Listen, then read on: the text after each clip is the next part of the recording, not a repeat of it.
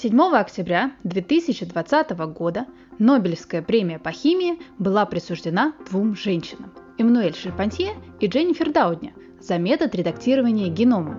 Дело в том, что открытые ими генетические ножницы CRISPR-Cas9 способны кардинально изменить сельское хозяйство и медицину. Например, помочь в лечении наследственных болезней и даже рака. Вместе с тем, открытие настолько масштабно, что порождает очень сложные этические, патентные и политические вопросы, изучение которых только начинается. Чтобы разобраться в теме, я решила взять интервью у Петра Скопинцева, который является сотрудником Университета Калифорнии Беркли и работает в лаборатории Даудна. Он занимается структурной биологией и непосредственно работает с технологией генетических ножниц. С вами по-прежнему лаборатория 42 и тема нашего выпуска – новое слово в редактировании генома – CRISPR-Cas9. Но прежде чем задавать вопросы нашему гостю, давайте разберемся, генетические ножницы – это что за штука такая – и каковы ее истоки.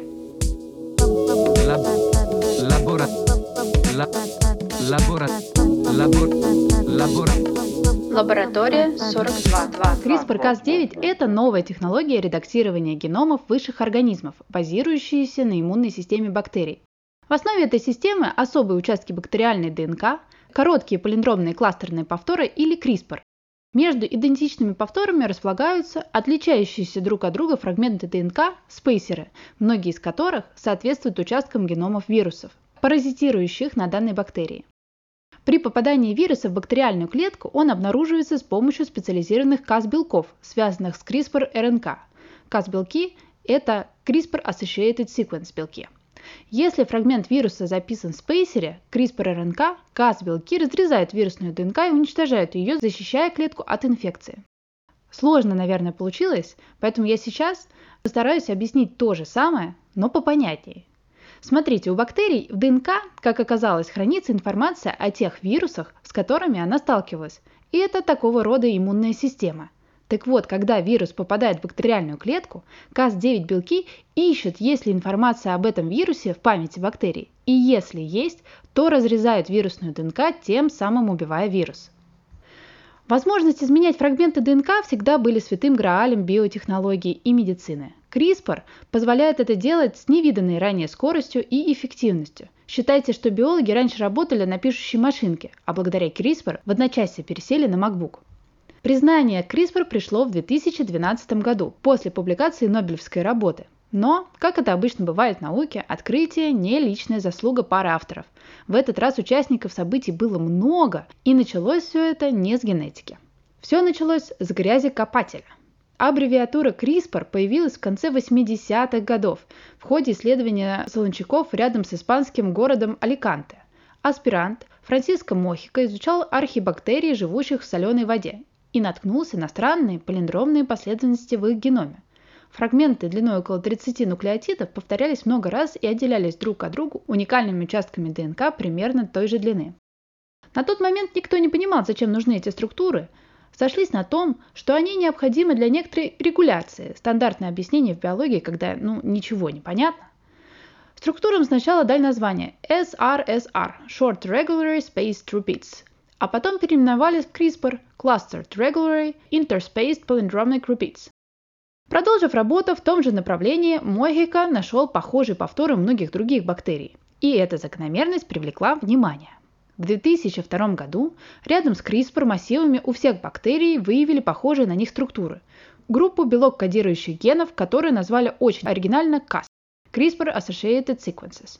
Исследования продолжались, и вот обнаружилась интересная вещь. Фрагменты CRISPR встречаются в ДНК бактериофагов, вирусов, которые инфицируют бактерии и убивают их. Получается, что бактерии хранят внутри себя фрагменты ДНК своих злейших врагов. Здесь уже возникла ключевая догадка о том, что CRISPR – это иммунная память бактерий, сохраняющих информацию о вирусах, которыми болели. Сформулировав эту версию, Мойхака сел писать статью, которую отправил в самый престижный биологический журнал Nature. Статью отклонили. Затем он попытался ее пристроить в четыре других журнала, но успеха добился лишь через 18 месяцев. Следующий шаг в развитии технологий сделал микробиолог Филипп Хорвард. Работы Хорварда показали, что CRISPR массивов – это действительно иммунная система бактерий. Когда же две женщины-ученые Эммануэль Шипанти и Дженнифер Даудна встретились на конференции в Коста-Рике, предназначение CRISPR уже было известно. Однако они загорелись смелой идеей приспособить эту систему для резки любой ДНК. Они объединили силы своих лабораторий и в 2012 году в журнале Science опубликовали результаты работы. Им действительно удалось объединить две РНК в одну Single Guide RNA и показать, что механизм резки работает. Ну что, переходим к интервью.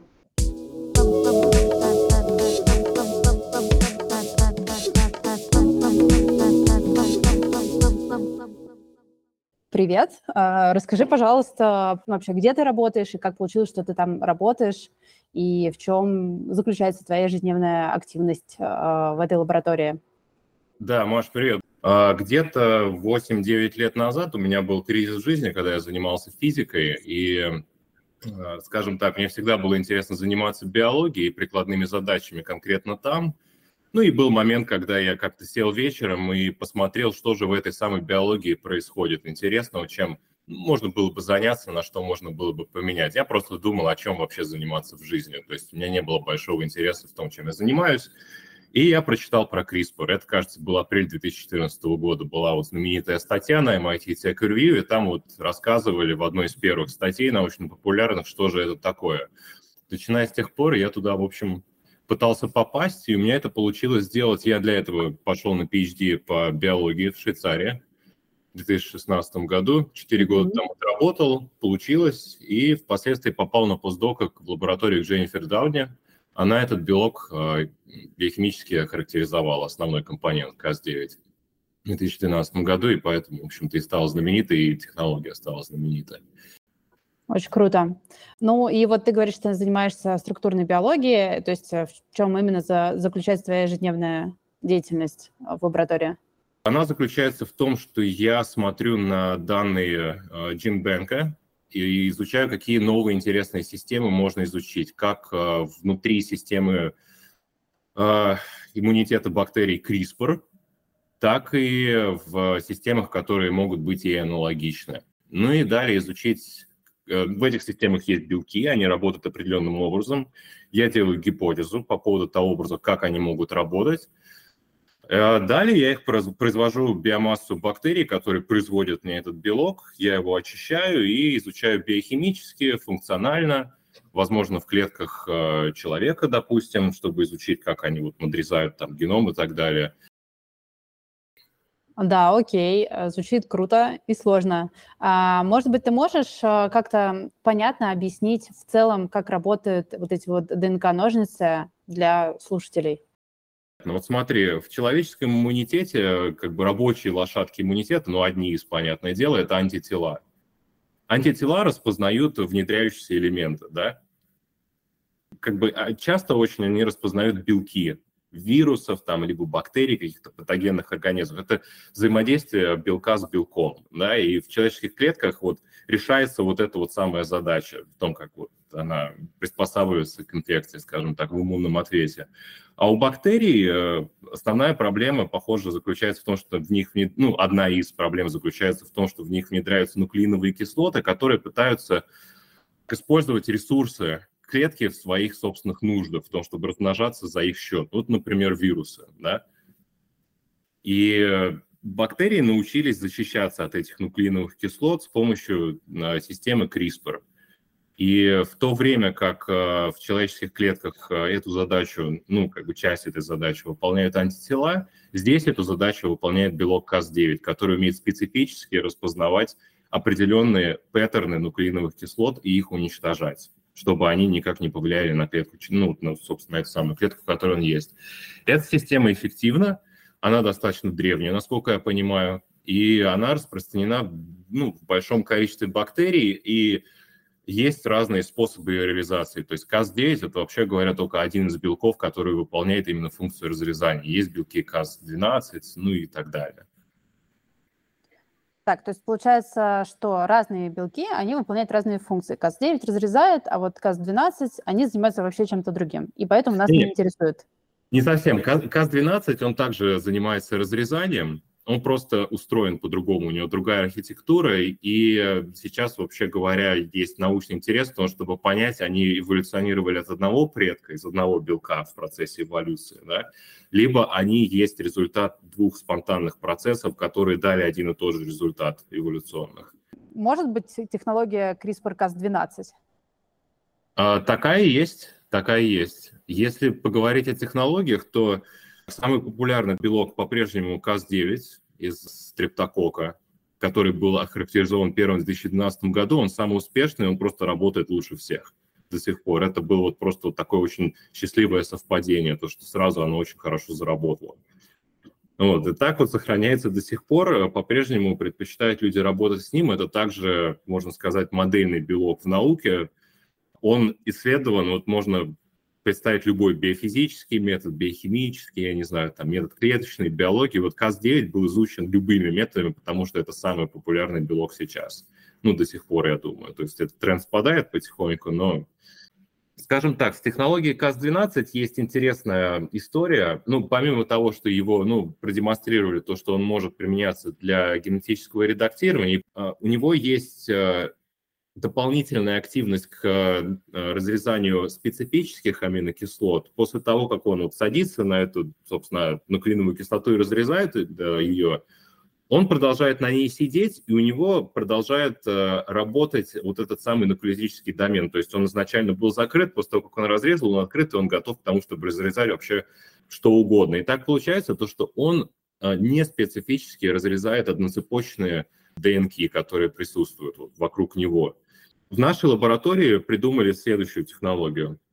А, взяли на конце одноцепочной ДНК поставили так называемые флуорофоры и квенчер, то есть молекулы, которые, которыми можно детектировать присутствие этой аминокислоты в растворе с помощью света. Ну, то есть просто вот есть у раствора цвет.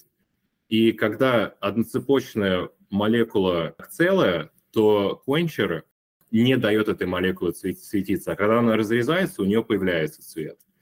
Таким образом, когда этот белок в растворе э, распознает, скажем, последовательность вируса, ну, папиллома вируса, я не знаю, там, SARS-CoV-2, ну, собственно, ковида или что-нибудь такое, он начинает э, производить э, сигнал. То есть раствор приобретает цвет в течение 20 минут. И это, вот, скажем, альтернатива э, другим методам вот, э, детектирования вируса в пробирках. Ну, там можно плюнуть, условно говоря, и положить этот белок в эту самую пробирку и распознать то, что там есть вот вирусная последовательность. Эта технология называется детектор. И на ее основе, насколько я понимаю, сделали компанию, которая называется Mammoth.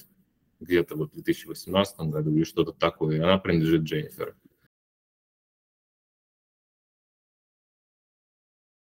Да, прикольно, прикольно. Я слышала, что есть какой-то тулкит по созданию вот этих вот э, белков э, и этих ДНК-ножниц. И вопрос такой, а, насколько реально человеку без специальной подготовки провести какой-нибудь эксперимент и, ну, увидеть непосредственно разрезание, или без лаборатории и хорошей подготовки это вообще нереально?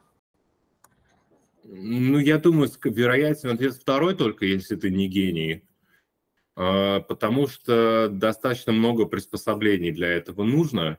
Это сильно зависит от того, вообще говоря, и даже о какой стране мы говорим. То есть в некоторых школах биохимические эксперименты для детей, вообще говоря, делают и показывают, вот как бы вот в курсе биохимии. Да, вот такие вот ну, достаточно простые лабораторные эксперименты. В целом... В Америке так делают? Я думаю, в Америке так делают. Насколько я Ничего понимаю, себе. такое есть. Есть статьи, которые описывают протоколы как раз вот таких экспериментов, о которых ты спрашиваешь. Давай так, разделим два типа экспериментов. Первый эксперимент – это редактирование человеческих клеток. Не дай бог, на самом деле, будет доступен такой кит, чтобы вот каждый, кто захотел, мог бы это делать, потому что, ну, есть очень большие риски. Да, был целый мораториум, в котором, собственно, поучаствовала Дженнифер и поспособствовала этому, а, который запрещает редактирование человеческих эмбрионов. И это в стиле до сих пор, и все страны этому следуют, а тех, кто каких-то ученых, которые делают обратно, их, ну, например, сажают в тюрьму, как в Китае.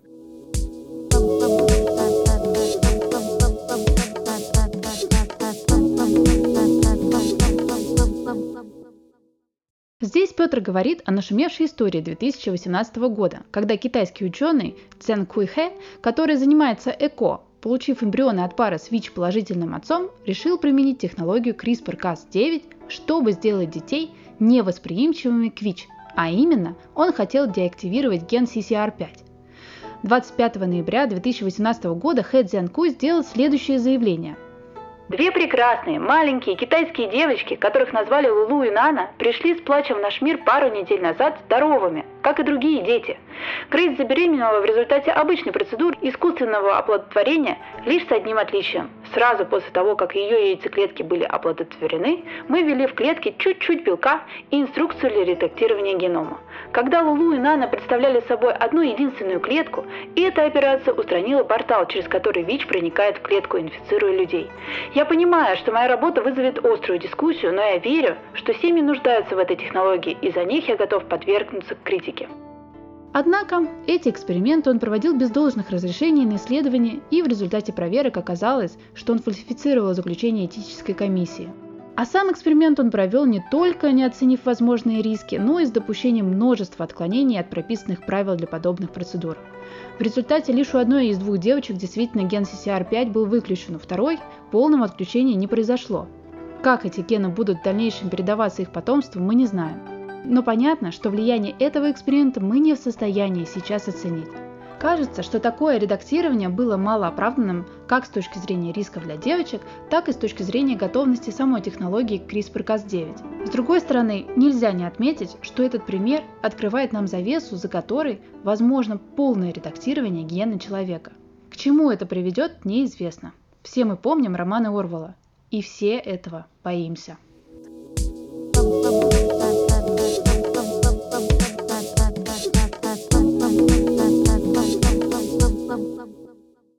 А второй вариант – это эксперименты на кишечной палочке, опять же, вот на вот этом самом распространенном организме, с которым работают ну, практически во всех, я не знаю, вот, ну не, не, не во всех, конечно, но во многих областях биологии модельная клетка, которая, ну, которую можно изучать, которая может производить белок. Насколько я понимаю, есть, ну, опять же, вот статьи, которые описывают протоколы э, таких исследований. Ну, плазмида – это, условно говоря, чип, на которой ты записываешь информацию, дальше вставляешь в клетку, и она тебе считывает информацию. Она умеет считывать информацию на этом чипе и видит, что на этом чипе закодирована программа «Произведи мне какое-то количество такого, такого белка», ну, например, КАС-9, и она это делает. Вот, можно объяснить что, таким образом, что такое плазмида. И технология того, как доставлять плазмиду в клетку и производить белок, она очень можно даже сказать, древняя, давно отточена, и это стандартный метод би, ну, в биологии, который происходит для того, чтобы получать белок. А, вот. На эту плазмиду а, можно закодировать белок Cas9, который нацеливается на флуоресцентный белок, который называется GFP.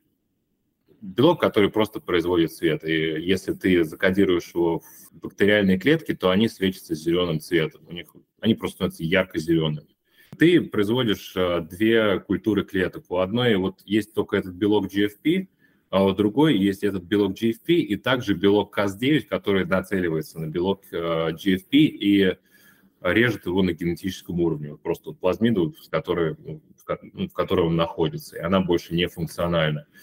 Ты засовываешь вот эти плазмиды, трансформируешь их в вот эти две разные культуры, выкладываешь их на чашечку Петри, с агар-агаром, они растут, и так получается то, что одна культура у тебя светится каким-то цветом, а другая не светится. И это вот ну, самый наглядный эксперимент, который я могу представить.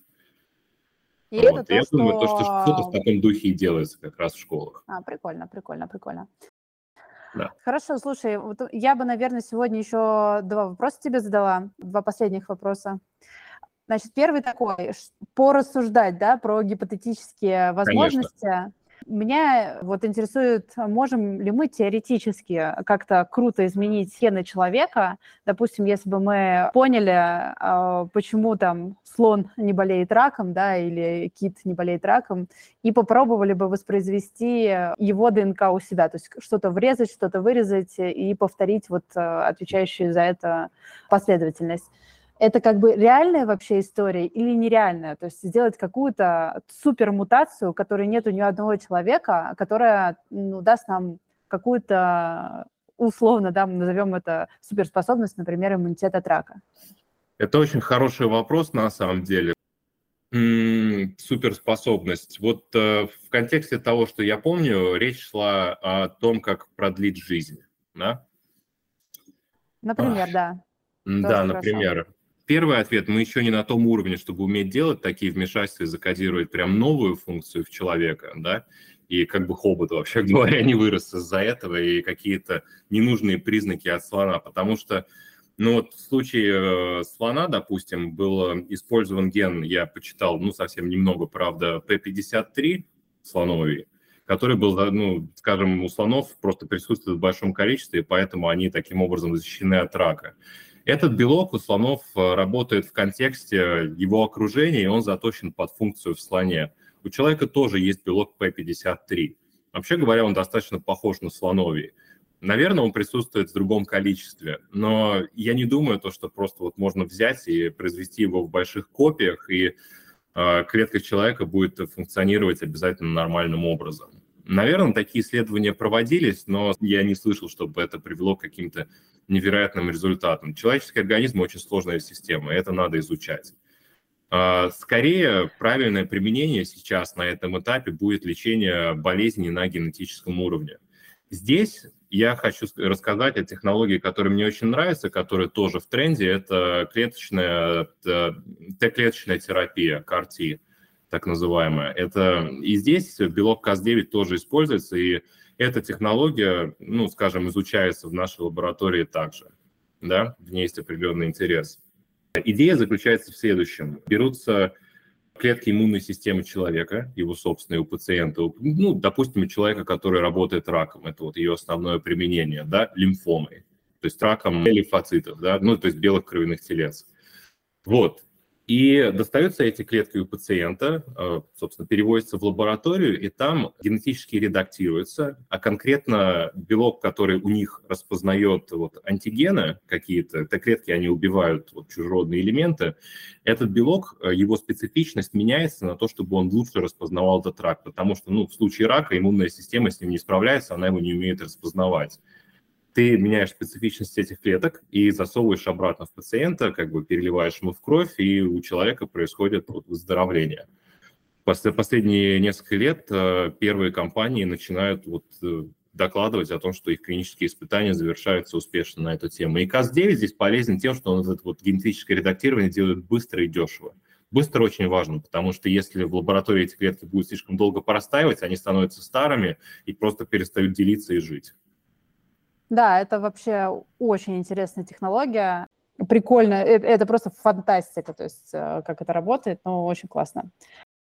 Ну вот, смотри, а, то есть если мы задаемся какой-то очень большой абстрактной задачей, такой, как, например, сделать человека бессмертным, ну, вот все об этом жаждут, да, условно говоря, ну, не все, но вот человечеству это интересно – эта задача сложная, и э, я думаю, даже есть люди, которые занимаются тем, э, мол, какие гены можно поменять в клетках того же человека, которые ну, вот эту задачу решают, но я думаю, то, что абсолютное бессмертие, скорее всего, ну, мало достижимо, мало вероятно во всяком случае на этом этапе, потому что ну, вот есть такой процесс энтроп... ну, как бы накопления энтропии, и просто вот в человеческом теле накапливается ошибка, и это неизбежно. Ставка каких-то генов отдельных тоже вряд ли сможет это решить эту задачу. Но если мы говорим о том, чтобы избежать каких-то поломок на протяжении человеческой жизни, избежать каких-то болезней и таким образом отодвинуть горизонт смерти, я думаю, да, такие возможности, безусловно, есть. Сейчас мы говорим о том, чтобы сделать э, ну, дольше и здоровее жизнь людей, у которых есть генетические болезни. Это просто правильное место, где можно это применить. Это более очевидные задачи. Вот про бессмертие это вообще отдельная тема, и я думаю, то, что у нее много этических вопросов также, и, возможно, у нее тоже будет свой мораторий в свое время, потому что, ну, не всем людям нужно жить вечно, так сказать, да, можно так вот совсем грубо. Вопрос заключается вот кому, да, и здесь вот все, все моральные вопросы возникают, все этические, Слава богу, мы пока этим не занимаемся. Я думаю, еще придет время к этому человечеству, но я думаю, то, что это еще нужно пожить не один десяток лет. Самое правильное применение – это, пожалуй, э, лечение генетических болезней и создание синтетических клеток, клеток ну, вот, собственных человека, как то Т-клетки человека с этой технологией. Да, я просто хотела тебе э, сказать, а, если не ошибаюсь, это называется парадокс Пите. Это вот как раз э, то, почему слон, э, слоны как бы не умирают, рождаясь, потому что а, парадокс Пите заключается в том, что на самом деле а, была показана эмпирически зависимость прямо пропорциональная между количеством произведенных за жизнь клеток и вероятностью возникновения рака. Да. И согласно вот этим вычислениям, количество клеток в ките и в слоне такое большое, что он буквально, рождаясь, должен уже болеть раком. Но он не болеет. Ну, то есть вот мы как бы накапливаем, да, то есть мы э, вроде небольшие, но мы живем, и у нас э, новые клетки, и вот, ну, какому-то, э, и как бы эта вероятность возникновения раковых клеток, мутирующих клеток, она растет с каждым годом. Ну, потому что новые клетки. То, есть, то, же, то, же самое, что сказал ты. Но слон настолько большой, что у него, она бы с рождения уже очень высокая. Но это не так, они не болеют. То есть у них действительно есть какая-то генетическая защита. Вот, может быть, действительно P59 или, как, э, или P53. 53. Да, да, то есть этот белок их защищает, и, наверное, то же самое или какой-то похожий механизм у китов. Вот э, вопрос был про это. Ну, это просто как бы интересный, интересный факт.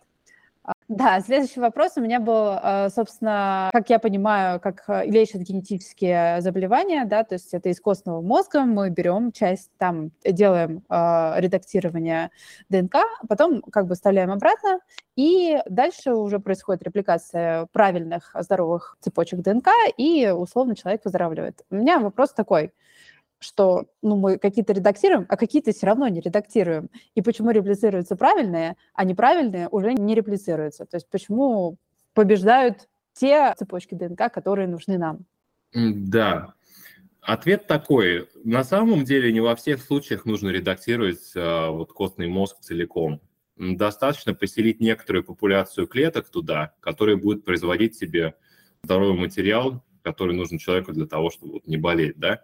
И известное применение, скажем, известная болезнь э, популярная, да, которые применяют метод редактирования костного мозга, это серповидная клеточная анемия, да, и занимается, вот, например, и у нас ей. В этом случае кровяные тельца из-за мутации в одном из генов работают неправильно. И это свойство справедливо для всех э, клеток э, в крови. Да? Но если у тебя будет просто какое-то достаточное количество кровяных телец, которые будут сформированы правильным образом, у которых вот этот ген будет здоровый, то в целом просто болезнь пропадает, либо отступает в достаточном количестве комфортом для жизни. Ну, я думаю, сейчас работают только с теми задачами, в которых достаточно редактировать только маленькую популяцию клеток. И в основном, вот что я помню из последнего, это речь идет действительно о костном мозге, и это также идет речь о ретинальных клетках в глазном яблоке для того, чтобы у человека вылечить какие-то дефекты зрения. Ну, достаточно, чтобы просто какая-то маленькая популяция клеток вот в, глазном, ну, в глазу умела распознавать свет, ну, например, снова, для того, чтобы человек просто начал видеть. Ну, то есть, конечно, видение его, наверное, будет не таким вот хорошим, как у людей, у которых нет этого генетического заболевания, но он сможет видеть. И это уже очень важно. У меня сейчас будет последний еще вопрос. Mm-hmm. Он про ближайшее будущее. Вопрос такой. Есть ли какие-то там наработки, какие-то прорывы, которые мы ждем в ближайшем будущем в этой технологии, которые тоже могут как-то круто изменить э, человеческую историю? Это очень хороший вопрос. Сейчас мы оттачиваем технологию на то, чтобы чинить, находить и чинить, менять, модифицировать какой-то одно выбранное место в геноме. Я думаю, то, что в прогрессии, когда мы научимся решать эту задачу хорошо, и научимся решать эту задачу хорошо в разных тканях человека, речь пойдет о множественном редактировании, то есть уже вот таком прямо кодировании клеток человека, не исключают то, что даже клетки не придется доставать в лаборатории, потом их имплантировать обратно, а прямо вот в живом человеке, как, например, можно было бы лечить э, диабет второго типа. То есть есть бета-клетки, насколько я помню, которые производят инсулин, и они просто выходят из строя. Можно было бы создать синтетические клетки, которые бы делали, умели делать то же самое и излечить это заболевание. И э, Здесь, я думаю, задача идет не о том, чтобы редактировать какой-то ген, а о том, чтобы именно перепрограммировать какие-то клетки и заместить бета-клетки. Это уже не тривиально. Но я думаю, то, что будущие поколения, будь то генных терапий или создание синтетических клеток и, возможно, даже придание новых способностей, ну, в таком контексте, да, опять же, болезней, такое будет возможно с этой технологией. Будут появляться новые болезни, которые можно будет лечить. Несколько лет назад было открыто новое семейство белков CRISPR. Это уже не Cas9, это так называемый Cas12K. Эти белки работают иным образом, и они вместо того, чтобы разрезать нуклеиновые кислоты, они умеют делать вставки нуклеиновых кислот в заданное место в геноме. И они являются частью э, транспозонов, это элементарные элементов, которые умеют размножаться на уровне генов а их также называют прыгущими генами. То есть есть э, некоторая система, которая запрограммирована в ну, вот в генном участке, там, не знаю, несколько тысяч нуклеиновых кислот, в котором есть несколько генов, которые просто вот закодированы так, что они умеют размножаться. Они умеют э, из генома вылезать, копироваться, и потом переходить в другое место в геноме, либо перекидываться на другую клетку, ну, например, во время деления. Эта система может быть использована для того, чтобы делать не редактирование какой-то одной буквы в гене, а вот засовывание целого гена. Например, здоровый P53. В некоторых случаях рак начинается от того, что P53 мутирует и перестает работать нормально. Клетку можно починить тем, чтобы засунуть P53 обратно. И, возможно, есть отдельные какие-то болезни, в которых оздоровление заключается в том, чтобы сделать генную вставку. Это Конечно. супер интересно, но я хочу разложить это на простой язык. Правильно ли я понимаю, что КАЗ-9, он делает а, разрезание, но, ну, то есть мы можем в нескольких местах разрезать и, по сути, вырезать часть гена и склеить оставшиеся. А КАЗ-12К, он умеет делать вставку. То есть э, простым языком мы как бы можем сделать Ctrl-V, когда мы делаем КАЗ-12К. Почти. Проказ 12К верно. Это Ctrl-V. Я бы даже сказал, это Ctrl-H. Это найти какую-то маленькую последовательность и вместо нее сделать большую последовательность. Да? Это также можно назвать Ctrl-V, если мы опускаем стадию распознания, да, ты просто делаешь Ctrl-V вставку, то есть большой генетический участок. В случае с CAS9 он, у него нет возможности что-то сшивать, он умеет только разрезать. Он делает поломку, которую распознает клетка человека, и уже другим механизмом эту поломку меняет на то, что мы хотим. Размер этой починки составляет от одного до нескольких нуклеотидов. Как правило, какой-то один нуклеотид. Часто этот нуклеотид просто меняет аминокислоту в белке, который закодирован в этом гене, и делает этот белок нефункциональным. Мы просто меняем аминокислоту с одной на другую. Это тоже функция control V, ну, да, но на ты... маленьких, а, на да, маленьких просто объемах. на маленьких участках, да. Все понятно. Это, этой системы. Супер. А это мы говорим о каком временном? Это типа 5-10 лет или это там 2-3 года или это 10-20? В моем понимании мы хорошо разобрались а, со специфичностью белка. То есть а, изначально в 2012 году белок, который был, он 50% случаев своей работы разрезала выбранную последовательность, да, конкретный участок гена, а в, в остальных 50% случаев разрезания кумулятивно вот в разных местах э, генома разрезала какие-то вот неправильные места. Этот белок модифицировали, поменяли аминокислоты в определенных местах, его кодирующую последовательность, и придали ему новые физические свойства – и он научился делать это гораздо точнее, и в некоторых исследованиях докладывает о том, что он разрезал только вот то самое место и модифицировал, которое мы выбрали, а в других случаях вот не зафиксировано э, разрезание, и люди интересовались и слышали про два век, так называемых вектора доставки. Один называется аденовирусный э, вектор, это вот спутник, собственно, ну или Джонсон или Джонсон, если в западном мире, да, берется вирус, который поедает человека, да, э, аденовирус, и перепрограммируется для того, чтобы доставлять не свой собственный генетический материал и вот размножаться в человеке, а доставлять что-то вот другое, например, вакцину, да.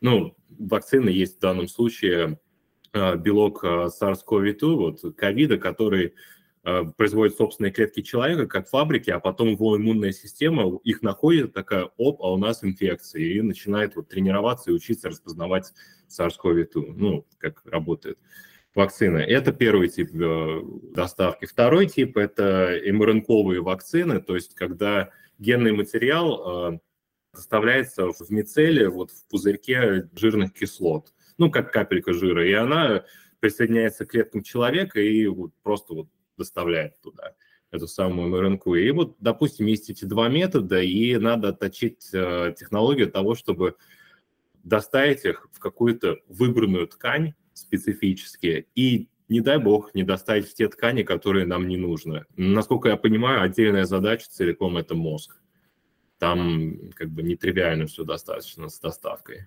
допустим, потому что обычно доставка происходит под кровотоку, и у мозга есть дополнительный фильтр, он не принимает все из кровеносной системы, потому что у него есть гематоэнцефалогический барьер. То есть вот эти самые вирусы вот точно туда не дойдут через кровоток, допустим, или вот липидные молекулы, которые доставляют материал, поэтому с ним надо работать отдельно это отдельная проблема, которой занимаются сейчас. Когда она будет решена в той или иной степени, хотя я думаю, это работа еще на многие десятки лет, да, я думаю, то, что будет потихоньку переходить уже и к более сложным, скажем, областям и моментам, о которых я вот успел так немного рассказать.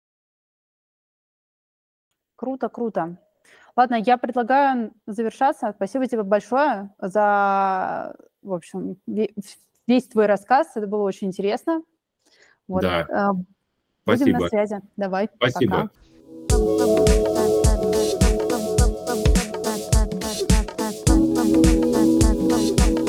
Лаборатория 42. В заключение хочется процитировать сообщение Нобелевского комитета. Открытие данной технологии уже оказало революционное влияние на науку о жизни, вносит свой вклад в новые методы лечения рака и может воплотить мечту о лечении наследственных болезней. Благодаря открытию Эммануэль Шарпантье и Дженнифер Даунтне изменение ДНК, ранее оказавшееся невозможным, сегодня занимает несколько недель. На церемонии объявления нобелевских лауреатов первый вопрос Эммануэль Шарпантье задает китайская журналистка. Она говорит быстро, пытаясь уложиться в отведенные секунды, и голос ее через маску звучит нечетко и глухо. Многие ученые перед лицом трудностей обращаются к Богу за мудрым советом. А вы сочетаете химию и религию, когда занимаетесь наукой? Мы не видим лица Шерпантье. На Нобелевской пресс-конференции она выступает по телефону, но слышим на другом конце трубки очаровательный смех. Я не уверена, что поняла вопрос, отвечает Шерпантье. Говорю ли я с Богом? Нет. Это был новый выпуск подкаста о научных открытиях Лаборатория 42 и его ведущая Мария Голицына. Над выпуском работали редактор Марианна Малярова и саунд-дизайнер Павел Юнонис. До новых встреч на Apple и Google Podcasts, Яндекс Музыки и в нашем телеграм-канале Лаборатория 42. Лабора... Лабора... Лабора... Лаборатория 42. Все ссылки, использованные в подкасте, в описании выпуска.